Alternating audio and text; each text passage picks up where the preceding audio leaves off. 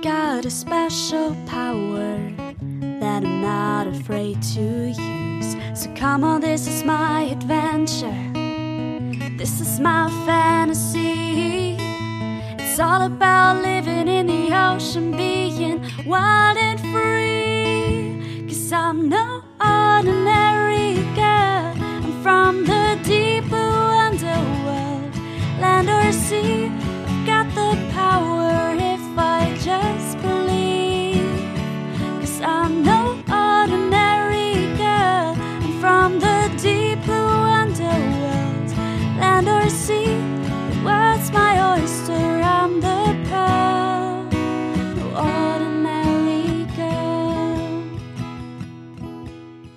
Hallo, Ingo hier.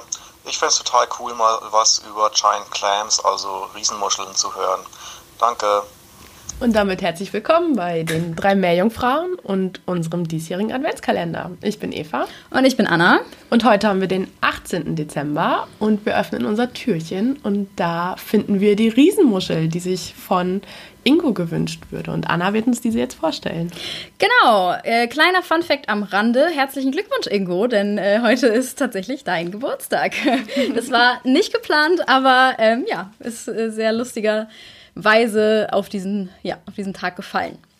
Genau, es geht um die Riesenmuschel, ähm, auch Giant Clam genannt im Englischen, logischerweise.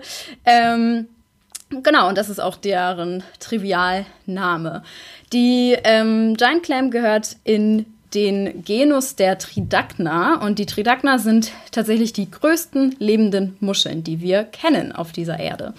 Sie gehören ähm, ja zu den Muscheln quasi, also zu den Bivalvia. Und die Familie heißt die Cardide und dort ja, befindet sich eben der Genus der Tridacna. Es gibt verschiedenste Arten, ähm, insgesamt zehn Arten von ähm, Tridacna, aber die ähm, Riesenmuschel an sich quasi, die Tridacna gigas, ist quasi die, ähm, ja, die man immer, über die immer gesprochen wird, wenn man von der Riesenmuschel spricht. Ähm, es gibt auch die Tridacna maxima, die ist aber lustigerweise als kleine Riesenmuschel bekannt, obwohl ihr Name ja eigentlich was anderes bedeuten würde. Aber genau, dem gegenüber steht eben die Tridacna gigas, die Riesen, Riesenmuschel. ähm, genau, die kleine Riesenmuschel ist ähm, eine Muschelart, die im gesamten indopazifischen Raum vorkommt.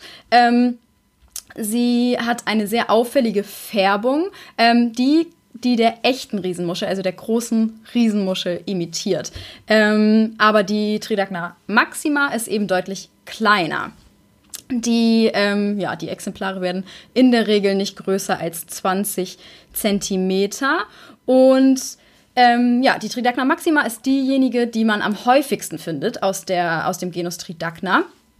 Ähm, genau, und ja, die findet man einfach in, ja, in, in vielen, äh, ja, in vielen geografischen Räumen sozusagen. Größtenteils in Lagunen oder in Saumriffen. Also die ist ähm, ja, gerne in Korallenriffen zu Hause. Die Tridacna gigas ist nicht so weit verbreitet. Man findet sie aber größtenteils in Korallenriffen des Südpazifiks und des Indischen Ozeans. Die werden sehr groß, bis zu 120 Zentimeter können die groß werden und bis zu 200 Kilogramm schwer werden. Sie haben eine durchschnittliche Lebensdauer von über 100 Jahren. Und man findet sie in äh, ja, Tiefen bis zu 20 Meter ungefähr. Ähm, die Populationen der Riesenmuschel, also der Tridacna gigas, werden tatsächlich oder nehmen tatsächlich relativ schnell ab. Ähm, und sie gehört mittlerweile zu der am meisten gefährdetsten Muschelart. Ähm, sie wird bedroht durch die Degradierung und Zerstörung von Korallenriffen, logischerweise, denn dort ist sie zu Hause. Ähm, sie wird aber auch oftmals geerntet, und zwar ähm, für illegalen Aquarienhandel oder den Handel von Ziermuscheln. Ähm, genau. Die äh, Larven der Tridacna gigas oder der äh, Riesenmuscheln an sich sind planktonisch und im Erwachsenenalter werden sie dann erst sesshaft, also setzen sich dann eben auf ähm, Substrat ab.